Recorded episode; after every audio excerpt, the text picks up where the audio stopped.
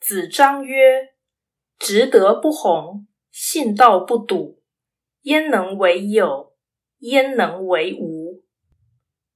子张说：“执行道德的程度不高，信仰真理的态度不坚，这既不是真有，也不是真无。”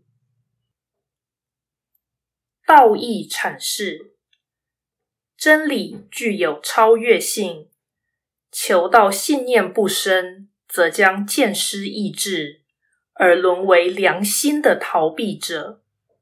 为学与为道，不进则退；稍有成绩，却未能更长，必然失去所有。正如怀疑者若不确定答案，终将成为不信者。见山不是山的处境，不可能维持长久而不使人发狂或消沉。